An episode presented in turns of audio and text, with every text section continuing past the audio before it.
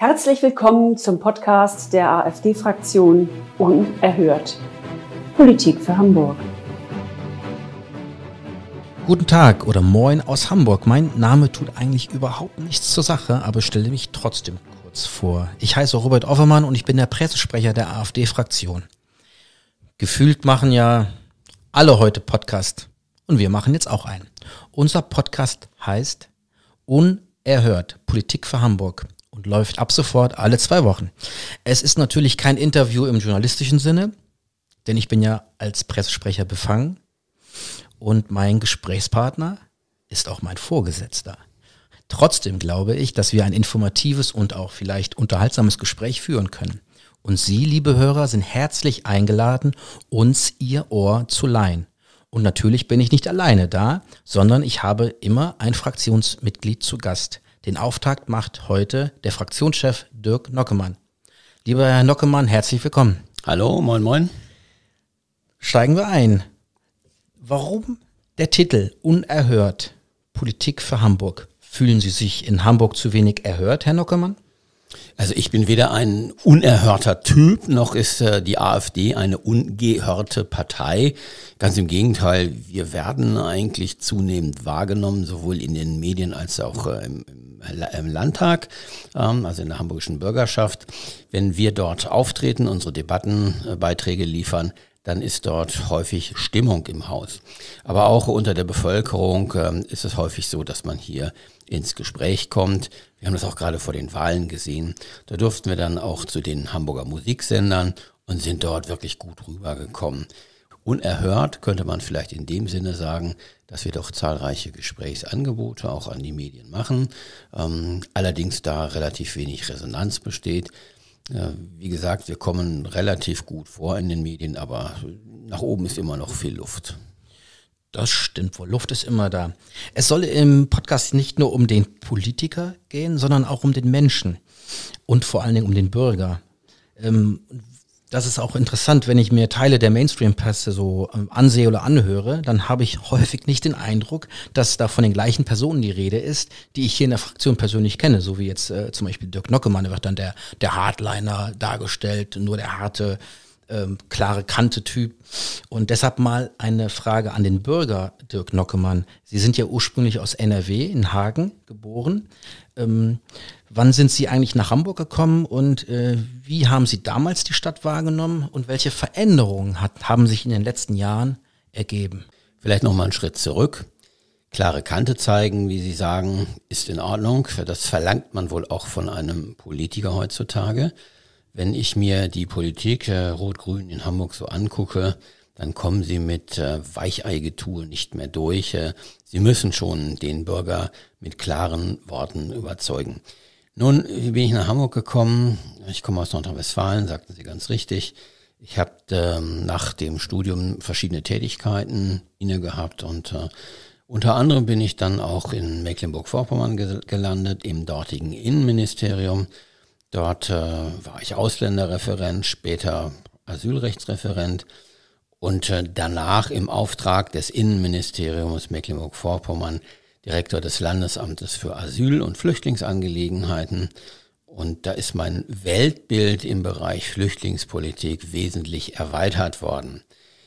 Ich habe dann hier die Entwicklung auch in Hamburg beobachtet. Dort gab es dann den sogenannten Richter Gnadenlos, der eine eigene Partei gegründet hat wir sind äh, relativ schnell miteinander bekannt gemacht worden von bestimmten Interessengruppen, haben dann hier in Hamburg die sogenannte Schill-Partei oder auch die Partei Rechtsstaatliche Offensive gegründet. Und äh, der Wahlerfolg von 19,4 Prozent äh, hat uns dann ja auch recht gegeben. Hamburg war seinerzeit, das war ungefähr 2000, im Jahr 2000, war seinerzeit eine Stadt, die doch durch ähm, Stadtteile aufgefallen sind, äh, die teilweise wenig miteinander zu tun hatten. Das, das war eine Stadt, die in den Elbvororten, auch in Blankenese, aber auch hier im Innenstadtbereich äh, teilweise eine Stadt der, der Besserverdienenden, der Begüterten war. Und äh, gleichzeitig gab es aber auch in Wilhelmsburg oder im Bereich Hamburg-Mitte große soziale Problemfälle. Äh, insbesondere das Drogenproblem, was wir hier haben, hat uns ja dann auch den Wahlerfolg beschert. Die SPD hatte seinerzeit einen Innensenator Wrocklage. Der ist mittlerweile äh, eher schlechte Legende. Und ähm, da kam es also dazu, dass äh, er der Polizei gegenüber, man muss das fast schon so sagen, fast illoyal, illoyal gewesen ist. Und äh, ich glaube auch die, der Sicherheitsapparat, der sehnte sich seinerzeit nach klarer Führung äh, und die hat er dann auch bekommen durch den damaligen neuen Innensenator Ronald Schill. Ja, wie hat sich Hamburg verändert? Hamburg ist nicht schöner geworden, Hamburg ist größer geworden. Das war ja insbesondere nach der Wende die Entwicklung. Der Sprung über die Elbe äh, ist äh, teilweise umgesetzt. Die sozialen Gegensätze sind allerdings immer noch sehr stark. Und was einem auffällt, ist natürlich die linksextremistische Szene in Hamburg. Da traut sich niemand ran. Äh, gerade nach G20 hatte man ja eigentlich erwartet, dass äh, die, die Politik, die Rathauspolitik äh, sich äh, bewegt und eine Kehrtwende um 180 Grad macht. Zumindest ist das seinerzeit so auch vom äh, Bürgermeister Scholz so versprochen worden. Allerdings hat man sich dann wieder ins politische Kämmerlein verkrochen aus lauter Angst, wenn man nun was gegen die linksradikalen Linksextremisten in der Flora unternimmt, dann würde es hier in Hamburg weitere Unruhen, weiteres äh, linksextremes Chaos geben. Und deswegen hat man Kopf in Sand gesteckt und hat so getan, als gäbe es die Flora nicht. Aber das ist natürlich auf Dauer kein Zustand, der so tragbar wäre und da muss man unbedingt ran. Sie haben Ronald Schill angesprochen. Aus Richter gnadenlos ist ja mittlerweile Richter AD schamlos geworden. Er äh, tritt ja am Fernsehen auf. Gibt es noch Kontakt zu Ronald Schill eigentlich? in den letzten ist, Jahren? Nein, leider, es, es gibt keinen Kontakt mehr. Ronald Schül ist schon ein durchaus origineller Typ, ja.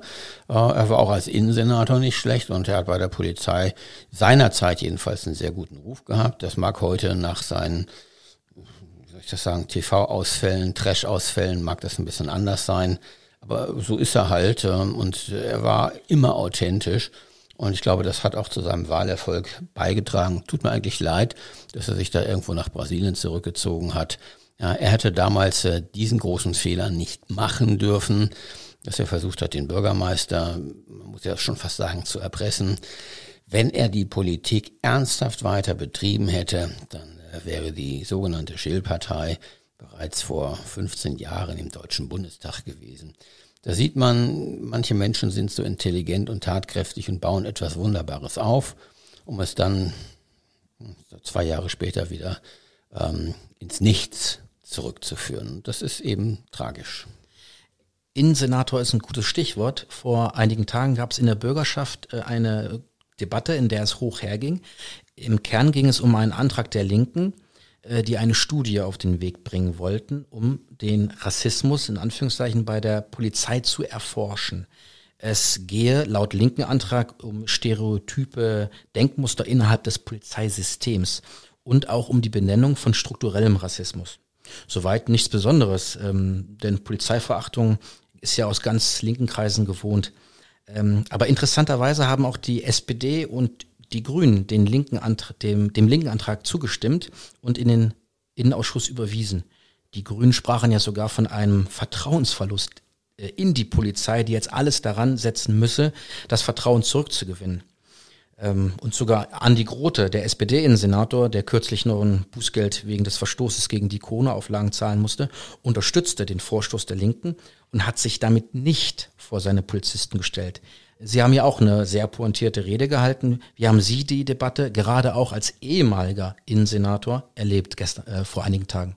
Das ist eine ziemlich üble Geschichte, was da Linke und teilweise auch Grüne über die Polizei in die Welt setzen. Mag sein, dass es immer den einen oder anderen Einzelfall gibt, äh, aber insgesamt kann man doch nicht, äh, wenn man ernsthaft in der Politik gehört werden will, kann man doch nicht behaupten, dass es innerhalb unserer gut ausgebildeten demokratischen deutschen Polizei so etwas wie einen institutionellen Rassismus gibt oder einen, einen strukturellen Rassismus, da gibt's dann so Bilder bei den Linken, die sagen, es würden also vorwiegend äh, Schwarzafrikaner kontrolliert von der Polizei und das sei äh, Verstoß gegen den Gleichheitsgrundsatz, das sei Rassismus. Ähm, ich kann nur sagen, die Arbeit der Polizei beruht natürlich auf Erfahrungswerten. Und äh, wenn sich jemand verdächtig verhält, dann hat die Polizei nicht nur das Recht, sondern hat die Polizei auch die Pflicht, diese Leute zu kontrollieren. Mit Rassismus hat das so gut wie gar nichts zu tun. Ich war gestern bei der Bürgerschaftsdebatte sehr enttäuscht über den Innensenator, als Frau Esken vor einigen Wochen oder Monaten diesen Begriff struktureller äh, Rassismus in die Welt setzte, hatte ich eigentlich erwartet, dass sich der Innensenator postwendend vor seine Polizei stellt. Das hat er nicht getan. Ich habe mich damals gefragt, wo ist er denn? Warum macht er denn nichts? Und gestern in der Bürgerschaftsdebatte fiel es mir dann wie Schuppen von, von den Augen. Äh, Grote äh, teilte wohl die Auffassung von Frau Esken. Und ich finde, das ist eines Innensenators unwürdig. Und das dokumentiert auch einen, einen wahnsinnigen Vertrauensverlust äh, dieses Innensenators, der schon begonnen hatte, auch mit seinem schwierigen Verhältnis ähm, zu den Polizeigewerkschaften, sich dann fortgesetzt hat über diese, diese Corona-Party, die er gefeiert hatte. Und das Ganze ist jetzt eigentlich äh, ein Trümmerfeld. Das Verhältnis Grote zur Polizei ist einfach schlecht. Und wie wir gestern feststellen konnten, ist es zu Recht auch schlecht, denn ein Innensenator, der sich nicht vor die Polizei stellt, hat bereits verloren. Es äh, tut mir insofern leid für unsere Hamburger Polizei, die eigentlich sehr tüchtige, sehr tüchtige und gut ausgebildete Polizei ist. Die Politik müsste ihnen den Rücken stärken, aber oft genug ist es vorgekommen, dass ihnen die Politik in den Rücken gefallen ist und so auch gestern wieder. Und wenn diese, diese grüne Abgeordnete davon spricht, dass die Polizei Vertrauen verloren hat, dann kann ich das nur als weltfremd bezeichnen oder aber es ist äh, eine Form von, von übelster Verleumdung. In Umfragen wird die Polizei immer wieder gelobt und die Bürger sprechen der Polizei in Hamburg ein ganz besonderes Vertrauen aus. Wie diese Dame also dazu kommen konnte zu behaupten, die Polizei hätte Vertrauen verloren und müsste das erst mühsam zurückgewinnen, das erschließt sich mir nicht. Vielen Dank, Herr Nockemann. Das war es, die erste Folge von Unerhört Politik für Hamburg. Ich hoffe, es hat gefallen. Natürlich freuen wir uns über Kritik, Wünsche oder Anregungen. Dann bitte in den Kommentaren oder per Mail an presse afd-fraktion-hamburg.de. In diesem Sinne, bleiben Sie kritisch, bleiben Sie uns treu. Bis in zwei Wochen. Wir hören uns.